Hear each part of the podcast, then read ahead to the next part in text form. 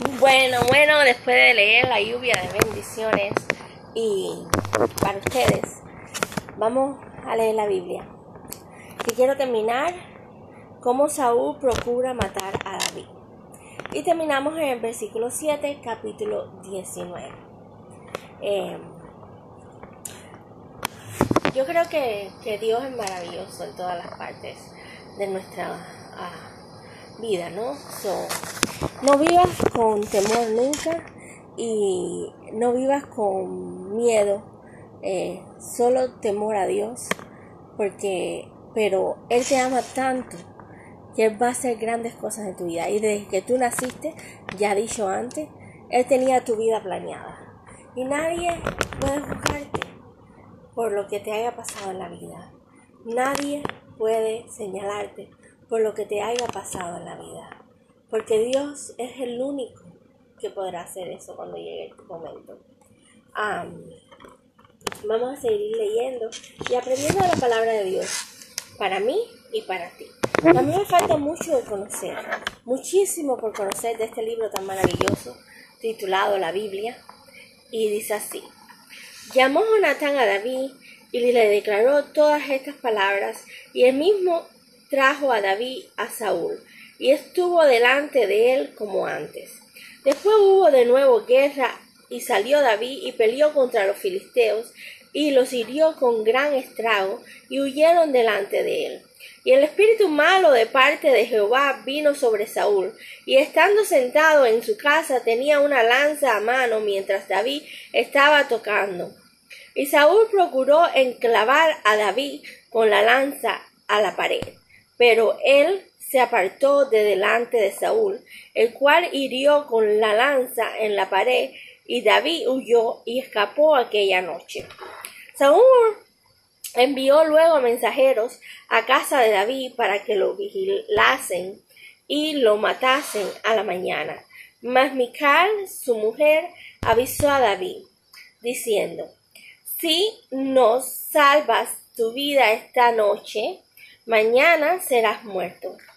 Y descolgó Mical a David por una ventana, y él se fue y huyó y escapó. Tomó luego Mical una estatua y la puso sobre la cama y le acomodó por cabecera una almohada de pelo de cabra y la cubrió con la ropa.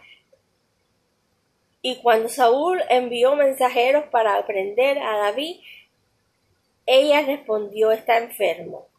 Volvió Saúl a enviar mensajeros para que viesen a David, diciendo tráemelo en cama para que lo mate.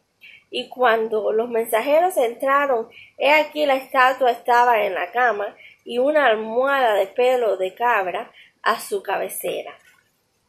Entonces Saúl dijo a Mical, ¿por qué me has engañado así? y has dejado escapar a mi enemigo? Y Mical respondió Saúl, porque él me dijo, déjame ir, si no, yo te mataré. Huyó pues David y escapó y vino a Samuel en Ramá y le dijo todo lo que Saúl había hecho con él. Y él y Samuel se fueron a Morán en Nayot. Y fue dado aviso a Saúl diciendo, He aquí que David está en Nayot en Ramá.